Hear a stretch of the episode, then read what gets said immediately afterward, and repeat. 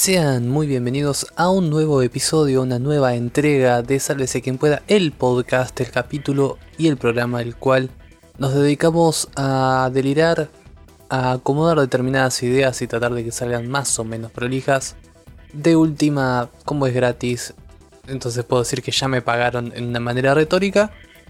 Y salir con estas fritas hermosas, con este churro hermoso de no sé, alguna sustancia como queso azul o algo que claramente no tiene nada que ver con nada del churro, no tiene nada que ver ni con el faso, no tiene nada que ver ni con el verano, ¿no? Que es el momento en el cual el churro en sí mismo, sobre todo en estas latitudes de costa bonaerense, de Argentina, de Racing Club si se quiere, es como que el churro está entrelazado con distintos conceptos y este programa es como la ruptura de esos conceptos relacionados como decir que la mejor manera de morir es que te caiga un piano encima de un séptimo piso porque te cae bien el número 7 y porque de chiquito escuchabas a Beethoven y te parece una buena manera de honrar al sordo aquel que más o menos tocaba más o menos bien. Dicho esto, pueden encontrar este hermoso programa y muchos otros en Sálvese quien pueda. iVox.com barra Sálvese quien pueda el podcast es el lugar, es la headquarters para aquellas personas que utilicen iVoox. Sálvese quien pueda el podcast en Spotify para todos los que gusten de la plataforma y gusten de un sistema de vida capitalista que nos oprime, nos exprime, pero por lo menos nos entrega comodidades a cambio, como si eso fuese algo muy piola y muy lindo, como si justamente la comodidad no fuese la moneda de cambio que pagamos para conseguir servicios de una manera casi irresponsable. Vengan a mí los odiadores porque seguramente esta declaración va a conseguir varios, varios críticos. Pero bueno, es algo que es así, ¿no? Al fin y al cabo preferimos pagar por la comodidad de no buscar antes que buscar y conseguir lo que queremos. Pero bueno, detalles. El programa de hoy va a ser sobre un par de temas porque la verdad es que hace ya un mes que tengo un tema que quería hablar, que es el Tour de France. Tuvimos una semana muy complicada en Argentina que también merece hablar merece comentarse los, digamos, más que nada las interpretaciones y algún tipo de cosas que hayan surgido de esa locura que vivimos durante esta semana. Y después podríamos mechar con algún comentario sobre una serie que estoy viendo o algún juego que tengo ahí que, que estaría bueno hablar. Pero bueno, va a ser un programa más clásico, más de los que hace mucho que no hago. Así que espero que lo disfruten. Esto va a ser grabado en múltiples tandas porque claramente el tiempo escasea. Así que vamos a arrancar con una canción tranqui y después vamos a pasar a hablar sobre el Tour de France, que es, digamos, el acontecimiento más grande del mundo ciclístico, que ocurre una vez al año. Y ustedes estarán pensando, ciclismo, ¿qué carajo es eso? ¿O por qué carajo me interesaría escuchar a alguien hablar sobre ciclismo? Bueno, se van a enterar después de esta canción. Pausa.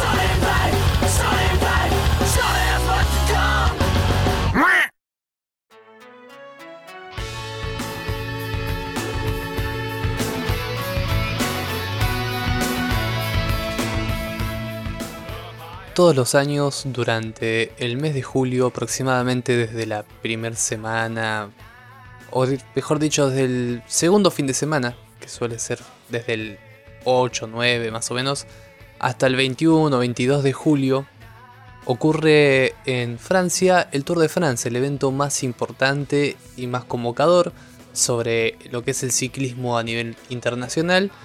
una competencia en la cual justamente más de 200 competidores recorren generalmente en un inicio en un país vecino, puede ser Bélgica, Italia, en cualquier lado, recorren a bicicleta hasta llegar a París, los arcos elíseos, los campos elíseos, en el arco de la Victoria, donde justamente termina este periplo de 21 días, generalmente 3 semanas, en las cuales los ciclistas se prueban a sí mismos en competencias que cada día puede llegar a durar 200 kilómetros, en llanura, en meseta, en montaña, con lluvia, con calor, porque justamente ocurre en verano.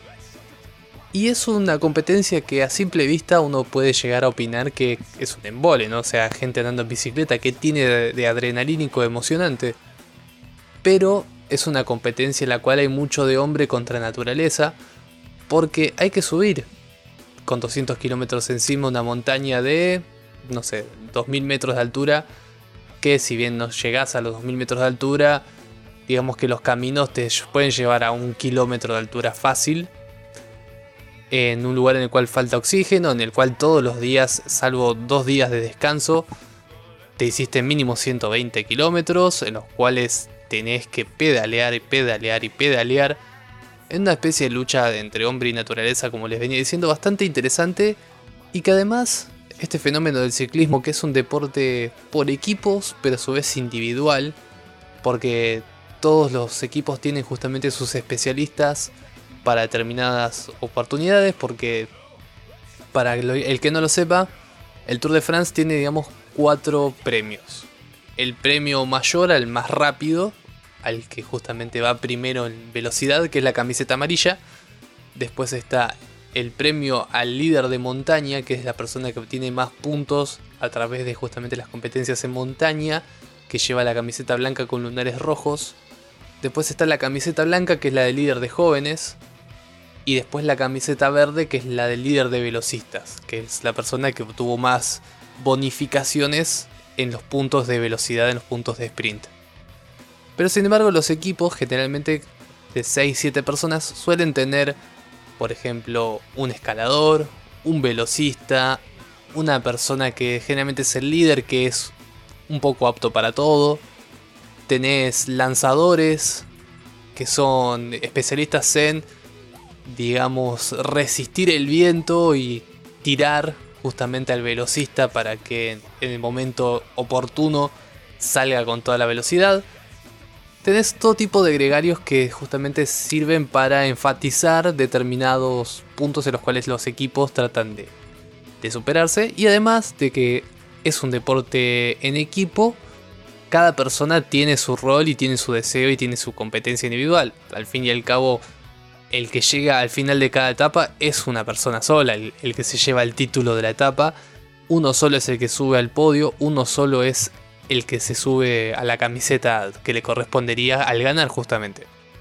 Entonces es un, un ida y vuelta interesante entre cómo los equipos se arman para triunfar a través de la competencia por equipos, pero sin embargo también los individuos luchan y incluso también por ejemplo se da mucha camaradería entre compañeros de pelotón, pero que no son compañeros de equipo, pero aún así entienden que para poder justamente superar los 200 kilómetros muchas veces tenés que hacer alianzas en el medio de la pista con gente que no es tu compañera de equipo, pero quedaste pegado porque, qué sé yo, hubo una caída o porque te escapaste temprano con 7 ciclistas y es 7 contra el mundo. Entonces, es, es apasionante de ver, es apasionante de, de, disfrutarlo cuando uno empieza a ver las cosas que pasan dentro de, de las carreras de ciclismo. Y además porque, bueno, pasan palos atroces, se caen, se chocan. Es una cosa bastante interesante de ver, sobre todo el Tour de France porque es lindo visualmente. Los pasajes franceses están muy bien cuidados para el Tour de France y la verdad es que vos lo ves y te caes de culo. Si bien te pones a decir qué lindo sería ir a ver el Tour de France, después te das cuenta que generalmente estás clavado dos horas hasta que en efecto caen en 5 minutos 200 bicicletas y siguen de largo a 70 km por hora, entonces no entendés un carajo. Pero verlo desde la comodidad de tu casa está, está bueno, está interesante y además hay transmisión latinoamericana. ESPN 2 transmitió toda la carrera a través de sus especialistas. En lo personal yo sigo más a Canal Caracol, canal colombiano que justamente tiene una historia detrás del ciclismo que me parece que Georgina Ruiz Sandoval, que es la, especialista, ex ESPN, actual Radio Caracol, es muy fiel y, además es como que le mete una garra muy importante y hace que sea igual de divertido que, qué sé yo, un relato de fútbol, pero sin las hijaputeces de los relatores de fútbol que te dan con un caño hasta que metes un gol y ahí te aplauden de pie y lloran. Y dicen, ¡ah, gol de Dybala! Y dos minutos antes lo estaban haciendo mierda. Eso no pasa en el ciclismo por suerte. Así que es una re linda experiencia para disfrutar como para vivir y sobre todo porque dura un mes y ahí es donde te das cuenta que si nosotros celebramos que en el fútbol corren 12 kilómetros en un partido por semana, imagínense lo que es correr 200 kilómetros por día. O sea, otro nivel de exigencia, otro tipo de, deporte, otro tipo de, de locuras.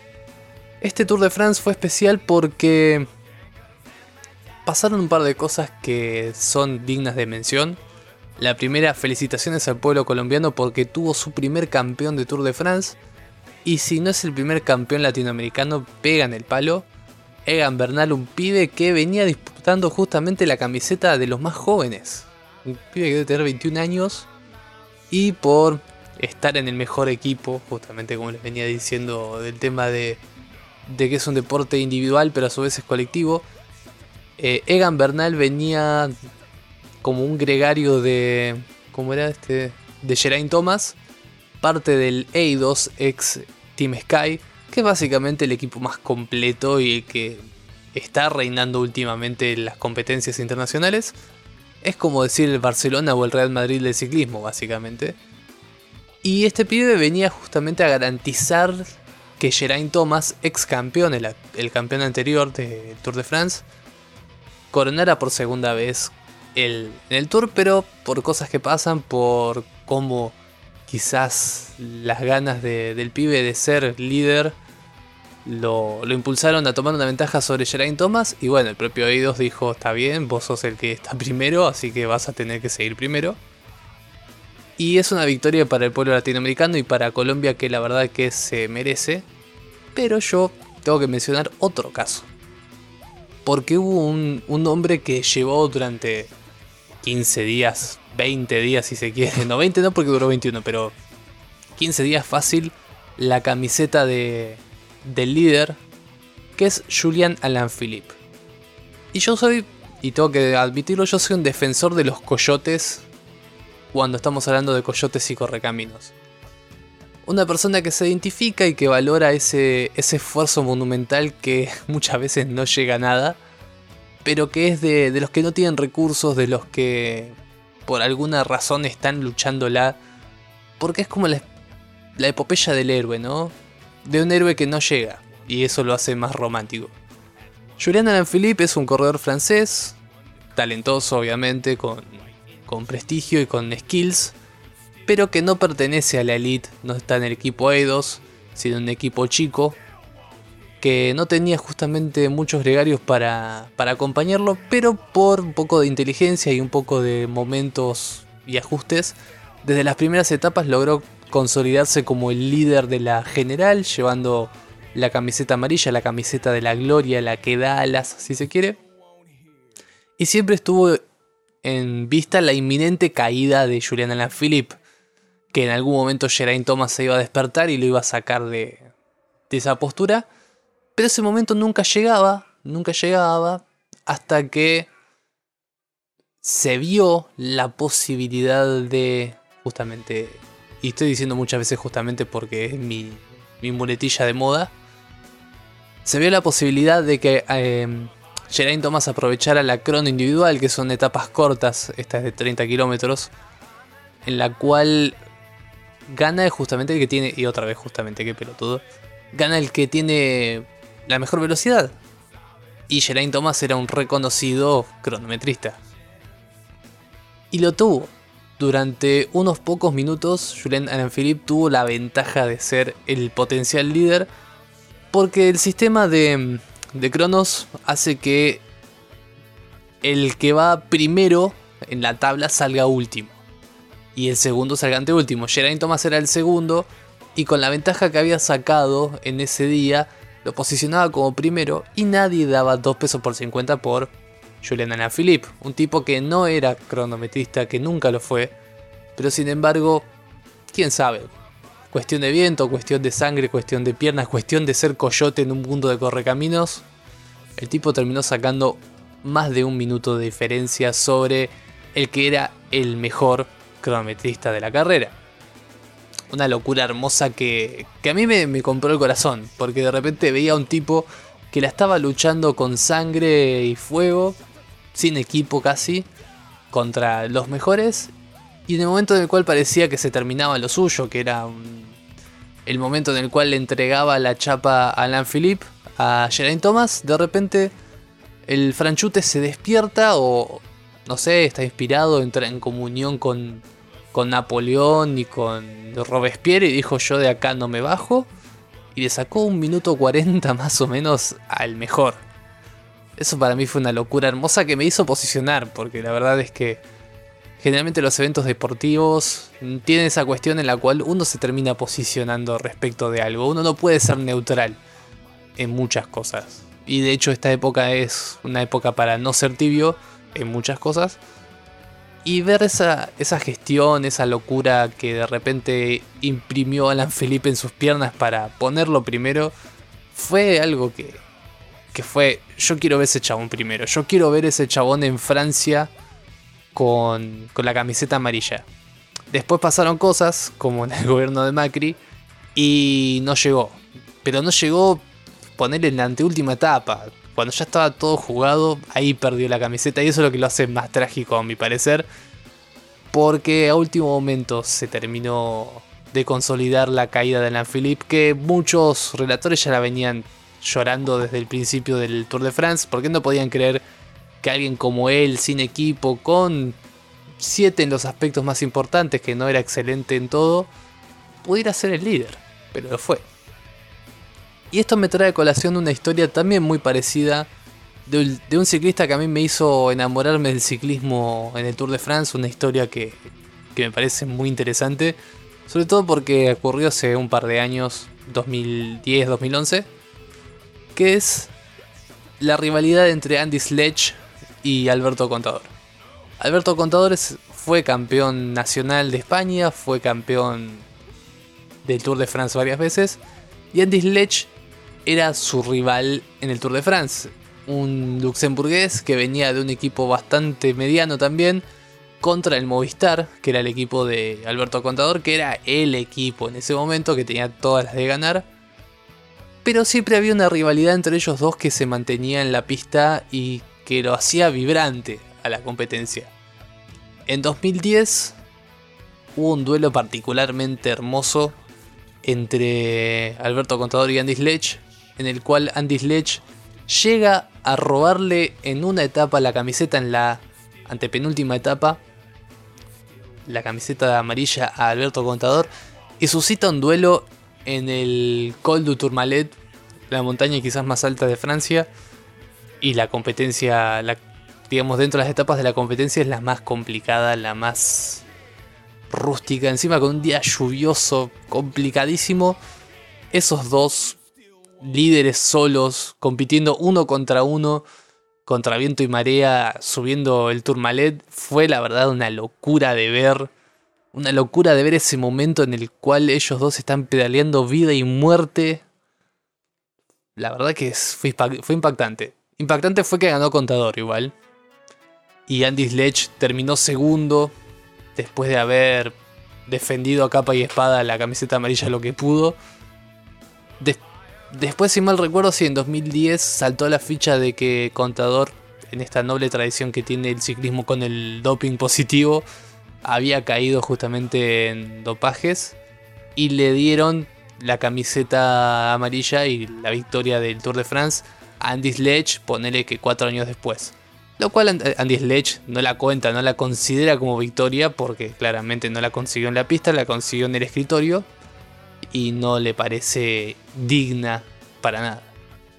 Sin embargo, sí tuvo una revancha Andy Sledge en 2011 en la cual terminó victorioso por sobre todos cuando en la también si no es la antepenúltima pista fue más o menos en algún número parecido, cuando solo subió como 30 kilómetros el Gavilier, otra montaña igual de molesta que el Tourmalet, solo sin absolutamente nadie para coronar líder de la etapa, en un esfuerzo monumental que vos ves a alguien, o sea, vos lo ves y ves la tensión de alguien que está luchando contra la naturaleza ida y vuelta y me pareció espectacular también visualmente. Si bien Andy Sledge en esa competencia sale segundo, termina compartiendo podio con, el, con su hermano, Frank Sledge, tercero. Y acá también le roban a Andy Sledge la última en la última etapa la victoria de, del Tour de France. Un australiano llamado Cadel Evans, caracterizado por ser también una bestia de los pedales y una persona que sobrevivió a un coma, una historia hermosa que algún día vamos a contar pero sin embargo fue muy irónico como Andy Sledge en las oportunidades en las cuales estuvo a punto de ser líder y de llevarse a Francia, a París justamente, la, victoria se la sacaron a último momento. Entonces es como que yo no puedo evitar no querer Andy Sledge en ese sentido. Y lamentablemente en 2014 se retiró por una lesión de rodillas que justamente un doctor le dijo si seguís corriendo no vas a tener más rodillas a partir de los 30, 34. Entonces dijo, bueno chicos, me retiro. Y ahora está viviendo de coordinar programas para justamente deportistas retirados, que recién se están retirando y tienen que reevaluar qué hacer con sus vidas. Tiene una tienda de bicicletas o dos con su hermano. Y tiene esta historia que, a mí me parece hermosa. Porque es frustrante, es frustrante perder la gloria a último momento pero sin embargo, haber logrado semejantes hazañas él solo con 24 años de edad, 25, siendo un pendejo, y habiendo quedado en la historia, porque al fin y al cabo, ganar pueden ganar muchos, pero la carrera contra la inmortalidad, contra la mortalidad, mejor dicho, la ganan pocos. Y Andy Sledge la ganó sin la camiseta amarilla. Pausa.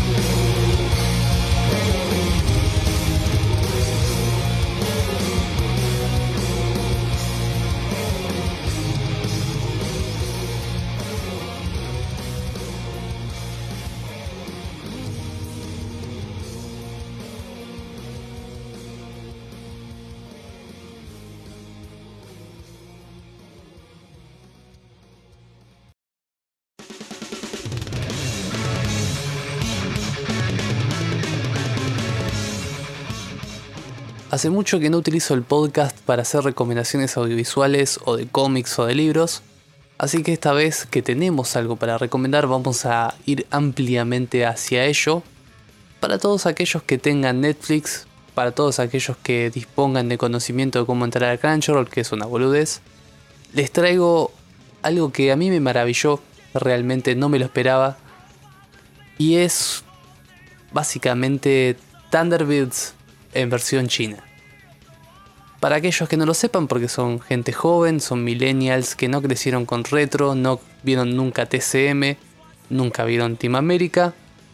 Thunderbird es una serie yankee en la cual eh, justamente eran un grupo de militares combatientes de, de las fuerzas del bien de los 70, hecho por títeres, el cual tenían diversas misiones.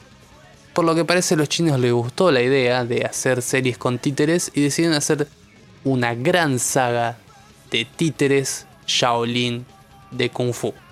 Y lo llamaron Pili Fantasy, o como se conoce en Occidente, también como Thunderbolt Fantasy. Es curioso porque esta serie, que la vimos de casualidad con un grupo de amigos, estábamos haciendo una especie de zapping de Netflix respecto de qué podíamos llegar a ver, qué había interesante, y vimos el tráiler ahí y fue como, wow, maestro, yo no puedo creer lo que estoy viendo. Lo cual uno de mis amigos dice, esto es una mierda claramente porque son títeres y esto no puede estar bueno. A otro le cabió la curiosidad y yo estaba como detonado. O sea, esto es algo que tengo que ver, esta mierda la tengo que ver. Y así fue, la vi. Como les dije, Billy Fantasy o War of Dragons, la pueden encontrar en Netflix. Es una serie de por ahora 20 capítulos, creo que hay otros 20 más, de origen chino, que es una remake de una saga, o sea, es una temporada de una saga que tiene más de 20 años, así que imagínense. Pero sin embargo, esta, esta temporada que fue emitida en 1990 fue realizada nuevamente con también de muñecos actuales y efectos de, de efectos de computadora actuales y una nueva manera de filmar que la verdad hace que se te caiga el culo de la hermosura que es. La verdad es visualmente impresionante. El guion tiene un par de falencias, sobre todo porque es la sexta temporada. Que si bien está remakeada, es como que, sobre todo al principio, uno no entiende un carajo lo que está pasando porque le faltan determinadas cuestiones y hay determinadas relaciones de personajes que aparecen ya presentados o muy de presentación básica porque presupone que uno conoce el trasfondo previo, lo cual es una chotada realmente. Pero sin embargo es un buen punto de inicio, según los expertos en Pili Fantasy, en Thunderbolt Fantasy, para arrancar justamente por los hechos que ocurren, por la velocidad en la cual pasan las cosas y por lo visual y por el impacto que tiene esta temporada en el resto de la saga. Lo cual haría que sea una oferta interesante por parte de Netflix para transmitirla a sus suscriptores. Y la verdad es que me cabió, me cabió mucho el contenido, el estilo que tiene. Imagínense, como les decía, Thunderbirds, pero asiáticos y con un luquete muy a lo protagonista de anime, a lo cantante de banda de Visual Kei. Así que con pelos de colores, con mantas de colores, mucho, mucha manta volando al viento, muchos símbolos de, de poderes, mucho poder, justamente muchas espadas volando y cagándose a palos, y la gente muriendo rápidamente.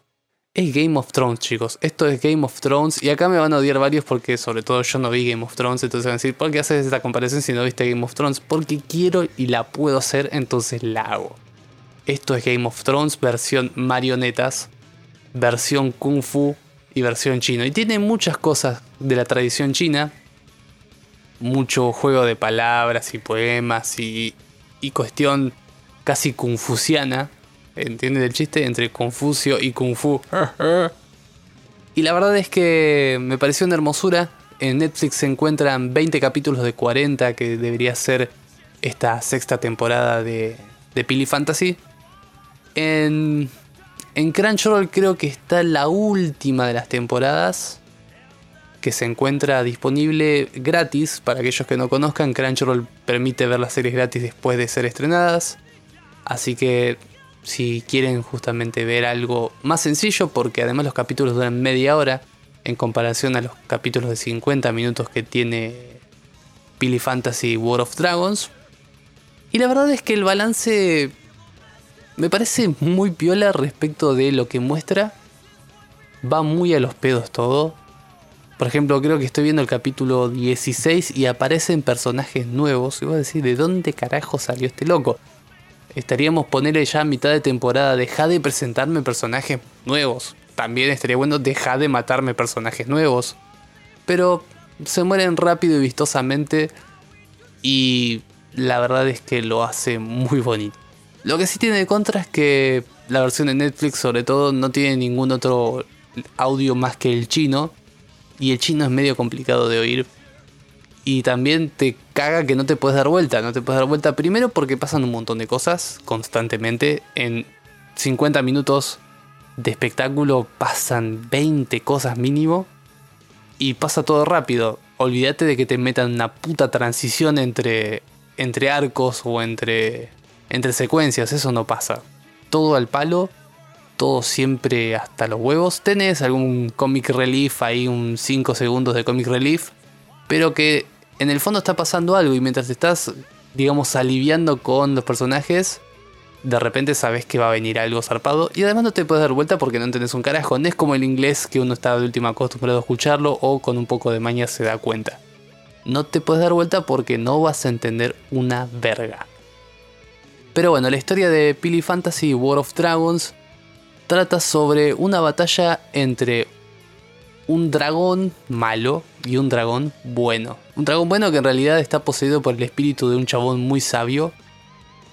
Digamos, el dragón bueno está dentro del cuerpo de este chabón muy sabio y muy bueno. Pero que por una situación previa de las temporadas como que termina muriendo en el primer capítulo a lo Yu Hakuyo y se arma toda una odisea para revivirlo y, empiezan a haber unos planteos entre bandos, entre dos bandos bastante diferenciados, que son los ocho generales del dragón celestial y los ocho, los ocho generales del tigre celestial, que se, se empiezan a armar tramas entre ellos, en una especie de persecución constante entre quién es quién y si pertenecen o no a alguna facción la verdad tiene personajes muy interesantes, con muchísimo trasfondo del cual uno lo va aprendiendo a medida que se desarrolla la serie. Y quizás eso es algo bastante positivo, porque a pesar de que te falte trasfondo, no dejas de entender lo que está pasando con verlo rápidamente. A pesar de la barrera idiomática, a pesar de que pasan muchas cosas a la vez, con prestarle un poco de atención ya entras en el juego de la serie y te da siempre ganas de ver un poco más. Entonces es una buena inversión de tiempo. Si dispones de 20 capítulos de 50 minutos para disfrutar, sí, ni en pedo los vería en un solo saque. De hecho, no estoy acostumbrado a ver cosas de un solo saque. Pero para tenerlo en consideración y sobre todo rezando de que Netflix se cope y siga trayendo temporadas de World of de, perdón, de Pili Fantasy, estaría muy bueno. Sobre todo porque es una cosa que no encontrás en ningún otro puto lado. O sea, show de marionetas a ese nivel. ¿Qué vos decís encima marionetas? ¿Qué, ¿Por qué carajo querría ver algo así? Bueno, mírenlo y después dense cuenta, como dice el Leto, de por qué. Es una locura audiovisual tremenda, es una belleza, está hecho con un cariño, con un amor y con un presupuesto que claramente en otros lados del mundo no se podría hacer. Y además te cierra, realmente cuando empezás a verlo y empezás un poco a identificar las tramas y a los personajes y sus motivaciones, lo, lo disfrutas al toque. Y coreografías de peleas hermosas, espadas hermosas, quilombos hermosos. Realmente estoy a cuatro capítulos de terminar estos primeros 20 capítulos y ya los quiero seguir viendo. Y quiero incluso ver si puedo llegar a encontrar más. Porque te ceba, te ceba como un buen uruguayo cebando mate. Así que esta es la recomendación. Después les recomendaría que si tienen justamente Netflix o si tienen Crunchyroll pasen y disfruten de esta locura hermosa de las marionetas kung fu. Y cuando volvamos de una breve canción vamos a hablar sobre la semana loca que vivió Argentina. Que merece, merece un momento de, de consideración. Para aquellos que no disfruten de las charlas políticas monoblogueras si se quieren, pueden cortar acá. Si no, les recomendaría igual escucharlo porque está muy bueno. Pausa.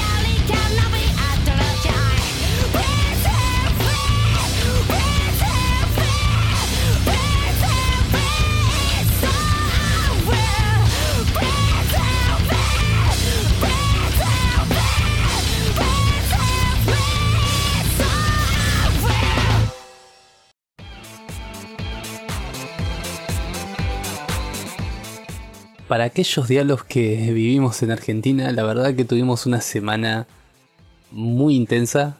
Desde el domingo que transitamos una especie de, de cruzada en la cual dependiendo de tu postura política, de tu cosmovisión sobre Argentina y tu deseo, estabas o en el lado de los vencedores, festejando, pensando en los futuros, las facturas, eh, digamos, parrillas que ibas a hacer con tus amigos y abrazarte y toda esa locura, las birras que podíamos descorchar y pensando justamente en una revolución peronista otra vez que venía a reclamar la, la territorialidad perdida y el poder cedido a manos de los conservadores. Y si sos pro conservador, pro ojos de cielo, la verdad es que estabas pensando seriamente en ponerte un chumbo en el medio de los huevos y o vagina y ver si podías volarte de un solo balazo los dos huevos y o las dos tropas de falopio para aprovechar justamente la movida ecologista. La verdad es que fue un, domingo bastante peculiar, sobre todo en Twitter, que es la, la letrina hermosa en la cual todos vamos a depositar nuestras emociones más salvajes en la menor cantidad de caracteres posibles.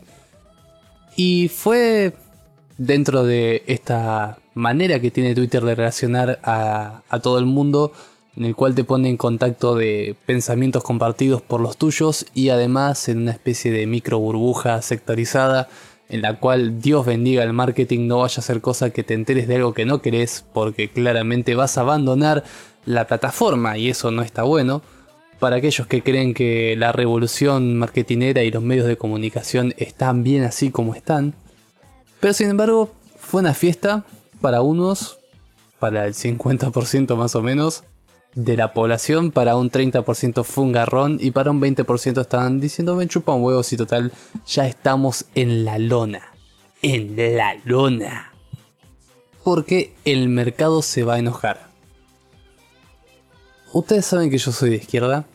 Ustedes saben que esa es mi postura y no estoy acá para, para como quien dice, disimularle y ponerle filtros de corrección o, tratar de llevarlo al, centro mi postura es esta, no tengo el filtro de, querer, digamos, ser más inclusivo o más espectral en mi opinión. Yo doy mi opinión al que le gusta bien y al que no tan bien. Me parece una pelotudez hermosa que defendamos la idea de el mercado se va a enojar. Básicamente lo que pasó en el lunes fue que una ola especulativa salió a comprar dólares porque pensando en que la posible victoria electoral en octubre de la fórmula Fernández Fernández sea una realidad, como justamente estaba mostrando esta enorme diferencia en las pasos entre la fórmula Fernández Fernández y la fórmula de Macri Pichetto, básicamente iba a ser una fundición por parte de todos los inversores que rápidamente salieron a, a vender sus acciones. Y por otro lado los justamente fanáticos del mercado, los que creen que el mercado es un bebé sensible el cual hay que hacerle arrorrón menino para que se calme y no llore, salieron a comprar dólares de manera desesperada, desubicada y por sobre todas las cosas apañada por el gobierno central y causaron una hermosa corrida bancaria que en menos de un día afectó básicamente el 20% o un poquito más incluso de la capacidad económica del país en un día, básicamente, te hiciste 20% más pobre.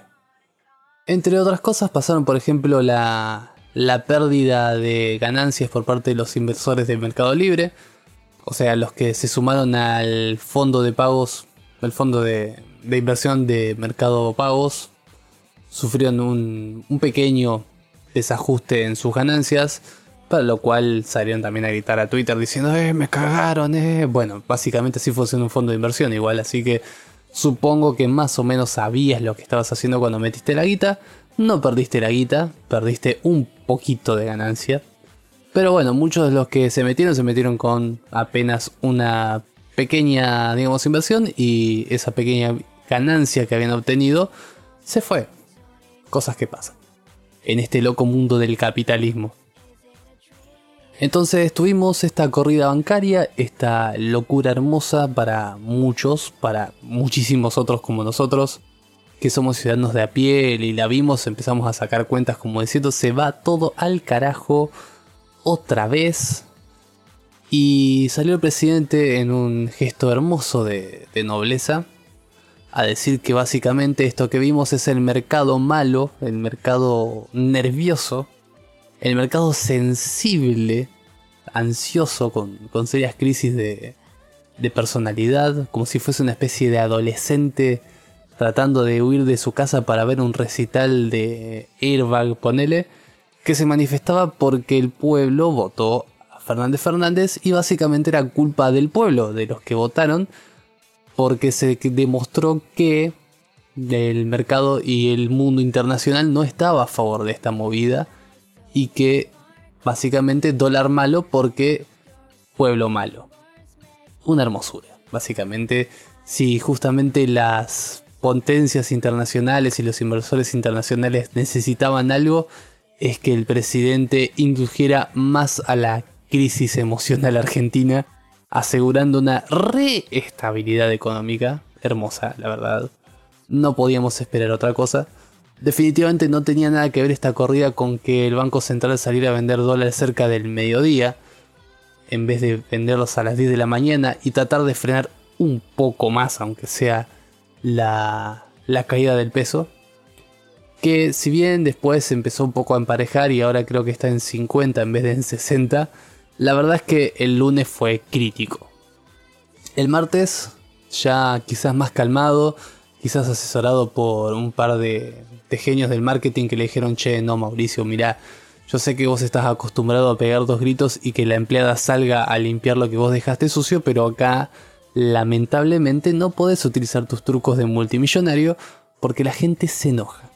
Entonces, ni lento ni perezoso se habrá juntado con Duchovne, que ahora está, no sé, huyendo por parte de la justicia o incluso huyendo de su propia familia, debe estar refugiado, no sé, en, la isla más desconocida de Oceanía, entre, no sé, Kiribati y, y alguna otra isla así con nombre indígena local de, de Oceanía, en donde estará contando los billetes que juntó a lo largo de su enorme trabajo y servicio como ministro de Economía y tratando de ver si los puede meter en el fondo de mercado pagos para conseguir aunque sea un poquito de, la buena fortuna.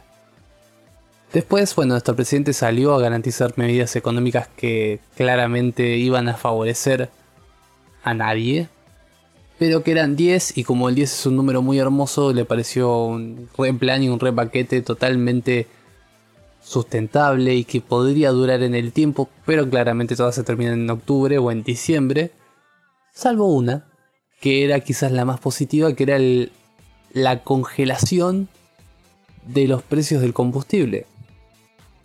Cosa hermosa si no hubiese sido porque a las 11 horas de haber emitido la comunicación tuvo que retractarse porque no había negociado con los justamente empresarios del área. Entonces los empresarios del área lo llamaron por teléfono y le dijeron ¿qué carajo hiciste Mauricio? No vamos a congelar un carajo los precios, ¿qué no viste cara de pelotudos? Y bueno, tuvo que desandarse.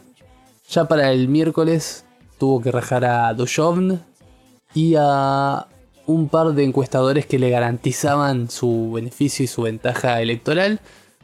Mientras está rejuntando con gobernadores e intendentes y todos estamos demostrando que todo está podrido. Pero hay algo mucho más importante en el mundo que la crisis argentina. Una crisis de verdad, una crisis que ni Fernández Fernández ni Macri Mauricio puede salvar.